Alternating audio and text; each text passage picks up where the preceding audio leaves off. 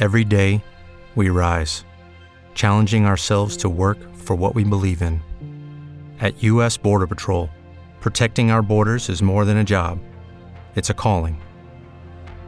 Agents answer the call, working together to keep our country and communities safe.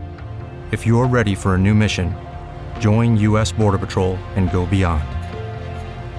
Learn more at cbp.gov/careers.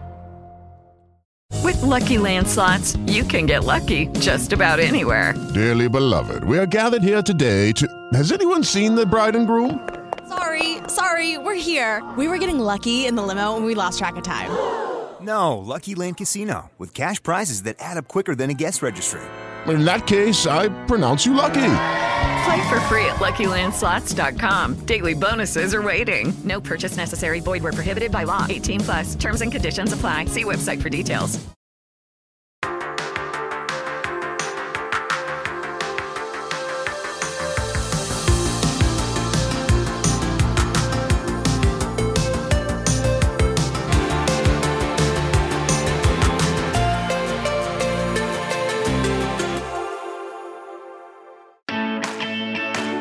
Salve, salve galerinha que gosta de saber o porquê das coisas. Sejam bem-vindos a mais um episódio do É Por Isso. Eu sou Samuel Leite e se você já perguntou e se alguma coisa fosse diferente do que ela realmente é, se você já buscou explicações e por que as coisas funcionam como são, então, meu querido amiguinho e minha querida amiguinha, este podcast é feito exclusivamente para você. No nosso É Por Isso de hoje, ele foi inspirado no IC lá do longínquo episódio 7. Tio Gui, vamos lembrar desse episódio épico aí do IC Podcast pra gente poder recapitular essa história toda. Galerinha, eu queria ouvir. E se cada passo que a gente desse, fôssemos para a direção contrária?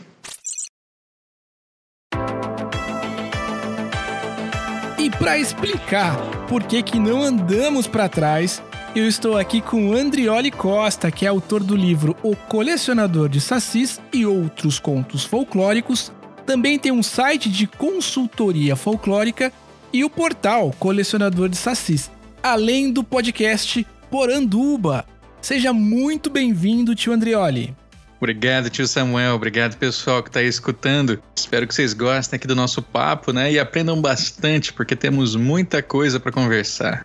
É isso aí. Tio Andrioli, para começar a nossa conversa, por favor, explica para os nossos ouvintes por que que não é possível, ou talvez seja, andar com os passos na direção contrária. Bom, não é possível pra gente, né, Samuel?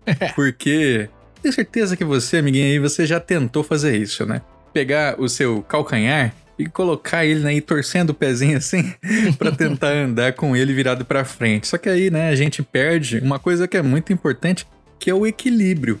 Se a gente tá tentando andar com os pés virados para trás e o calcanhar para frente, a gente perde o equilíbrio e acaba não conseguindo se manter em pé ou não consegue pelo menos se mover com a velocidade que a gente se moveria com os pés da forma tradicional, né? Então isso prejudica muito a nossa mobilidade. Os pés eles estão lá para dar o ponto de apoio para o nosso corpo.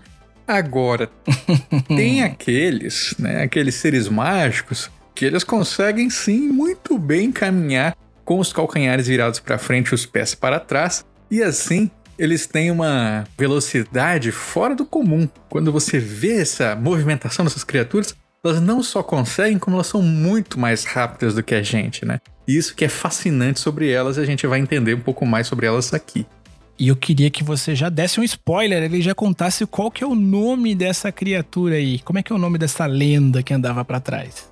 Ah, no nosso folclore brasileiro, essa criatura fascinante é o conhecidíssimo Curupira. Eu sei que você já ouviu falar do Curupira, e Curupira é um dos seres fantásticos mais famosos do Brasil, está aí presente desde.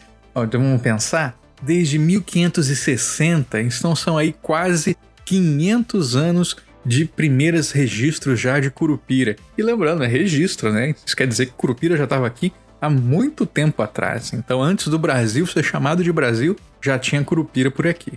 E como é que surgiu essa lenda, né? De onde que ela é especificamente aqui do folclore brasileiro? De alguma região? Conta um pouquinho pra gente da história, do início da história da lenda do Curupira. O Curupira é, assim, encantado, né? Que pertence originalmente aos povos indígenas brasileiros, né? Normalmente se diz que são os Tupinambás, mas temos versões de Curupira é, aí circulando pelo Brasil inteiro. Então, quando os portugueses chegam no Brasil pela primeira vez e encontram ali os povos indígenas na região sudeste, nordeste, todos eles têm histórias de curupira. E esse curupira, ele de início, o que, que era diferente nele, né? Ele era apresentado sem uma forma definida. Ele era meio que um fantasma. E também não se falava dos pés para trás. Só se falava que ele vivia nas matas, ele era meio que um espírito. E se você entrasse na mata sem pedir permissão, sem colocar oferendas para ele, né? Que essas oferendas vão mudando com o tempo. Na época era pena de arar, era ponta de flecha, né? Para mostrar assim um respeito, tipo assim, olha, com licença, senhor Curupira, tô entrando aqui no seu território, né? Aí ele te perseguia e dava uma surrinha. Descia a lenha, né? Então o pessoal tinha medo disso. E com o passar dos séculos, né, que o Curupira, essa história de Curupira vão se transformando, né? Então temos aí muitos mitos de fora do Brasil mesmo, né, que vivem na mata, que tem os pés para trás. E isso tudo vai influenciando o Curupira até que a gente tem esse Curupira que é hoje em dia, a gente encontra histórias dele entre pessoas, né, que não têm ascendência indígena, né, que são ali moradores de comunidades pequenas, de zonas rurais. Meus avós tinham história de Curupira, os, os peões da fazenda ali já tinham enfrentado Curupira várias vezes. Então, o Curupira acaba se tornando brasileiro por isso, mas a sua origem é indígena ali nessa região sudeste, nordeste. E por que que ele andava na direção contrária, tio? Isso é muito legal. Por quê? Quando os caçadores ou quando alguém estava perseguindo o Curupira começava a seguir os passos dele, né? Com os pés para trás, onde você achava que ele estava indo, ele já foi. Isso quer dizer, como o calcanhar dele, né, que é o que está apontando para frente. Então, você vai perseguindo o rastro dele, na verdade você está indo pelo caminho que ele já percorreu. Então você nunca vai encontrar ele. Na verdade, você vai se perder ainda mais na floresta. E isso é só uma das capacidades do Curupira, porque ele tem várias outras que todas vão fazendo as mesmas coisas, né? Então, por exemplo, dizem que o Curupira imita vozes muito bem. Então ele pode imitar é, o seu amigo, né? O seu amiguinho falando assim, Fulano, vem aqui! Aí você vai lá achando que é o, o seu amigo e, e, na verdade é o Curupira te atraindo cada vez mais para dentro da mata. Isso, claro, se você desrespeitou ele, né? Se você respeitou, ele não vai fazer nenhum mal contigo. Aí ele também faz assovios, né? Então ele é, sabe, ventríloco. Sim. Ele faz um som assim daqui, né? E esse som você escuta ele como se fosse lá do outro lado. Então ele tá jogando ali com os seus sentidos. E uma última coisa que o Curupira faz também que é super interessante é ilusões, né? Então você pode achar ali, por exemplo, que aquele vulto que você viu é um porco do mato, mas na verdade é seu amigo. Na verdade é o seu pai, né? Aí você tá perseguindo ali, na verdade você tá só correndo atrás um do outro. Então o Curupira ele tá alterando todos os seus cinco sentidos. Vocês sabem, né? Cinco sentidos: visão, tato, audição, olfato e qual que é o último? Paladar. Paladar. Ó, paladar eu não me lembro de nenhuma história do Curupira alterando paladar, mas não duvido. então, ele tá mexendo com a nossa cabeça, né? E o andar para trás é só mais um desses elementos aí que ele usa para aprontar com a gente. Me diz uma coisa, existe alguma outra lenda ou folclore pelo mundo de uma criatura também semelhante ao Curupira, ou seja, que anda ao contrário? Sim, temos sim. Inclusive, uma das primeiras histórias de seres com os pés virados para trás foi registrada ainda na época da Roma Antiga, por Plínio o Velho. Muitos e muitos séculos, milênios atrás, Plínio, ele circulando ali, né, pelas navegações, ouvindo história das pessoas, ele escreveu sobre o Zabarimon, né? Parece um Digimon, mas não é. Zabarimon e os Nuli, que seriam seres ali que viveriam ali perto das Índias, né, as Índias Orientais, que teriam os pés virados para trás. Isso lá longe, né? Mas temos seres aqui perto também. entre os tucano, povo tucano que vive ali no Amazonas, eles têm um ser que chama o boraró. O boraró, ele tem os pés para trás, ele é todo peludo, né, grandinho assim também. Tem uma peculiaridade muito interessante que quando ele persegue ali acaba matando um inimigo, ele pega esse inimigo, infla ele igual um balão e solta ele de volta para a aldeia, de volta para o lugar de onde ele veio. Então aí vem ali aquele o inimigo do, do Boraró todo inflado, né? Bem interessante. E na República Dominicana, aqui para cima, né? Ali perto do, do Haiti, de Cuba, mais ou menos, nós temos a ciguapa.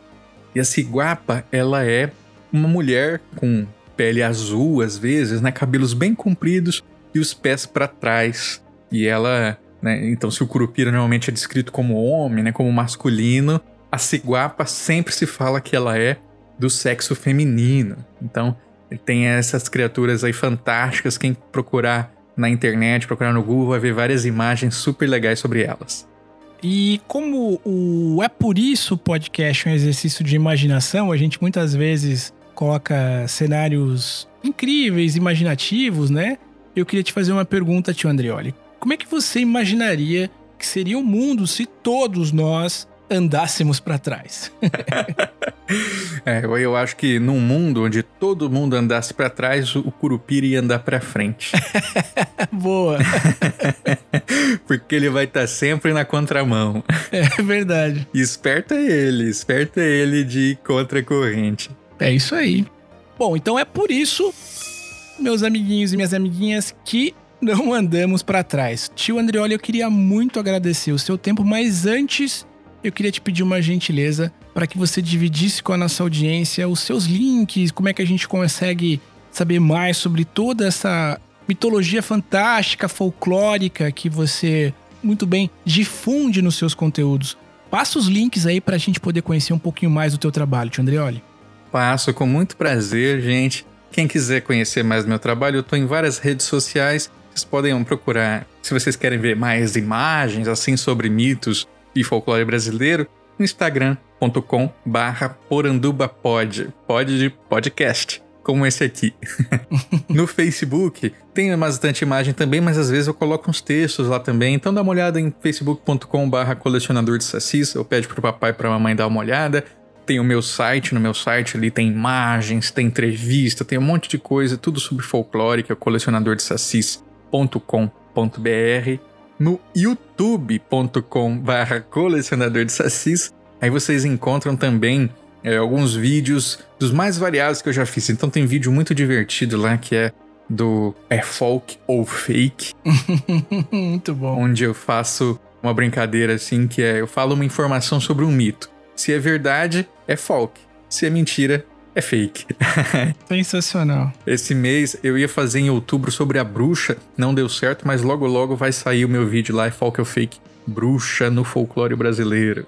E por último, para quem quiser conhecer meu livro, O Colecionador de Sacis e Outros Contos Folclóricos, eu o recomendo para crianças a partir de 12 anos, tá? Mas papai e mamãe pode dar uma olhada, ler, quem sabe se inspirar para contar outros tipos de histórias inspiradas em folclore para as crianças, né? Então, eu sempre digo que se eu sou um colecionador de sacis, essa é uma das poucas coleções que quanto mais você compartilha, mais você tem.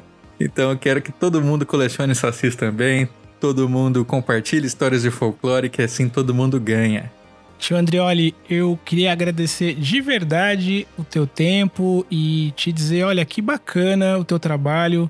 Eu sou entusiasta aí, eu lembro, eu, eu trabalhei, eu sou jornalista de formação, né? E meu primeiro projeto acadêmico foi sobre a obra de Monteiro Lobato. Hum. Então eu sou um apaixonado pelo Sacis. Coleciono também sacis por aqui, adoro essa história toda. Que beleza. E queria te agradecer de verdade aí a tua, o teu tempo e até uma próxima oportunidade pra gente não perder o contato aí.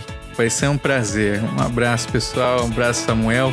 E até a próxima. Tchau, tchau, gente.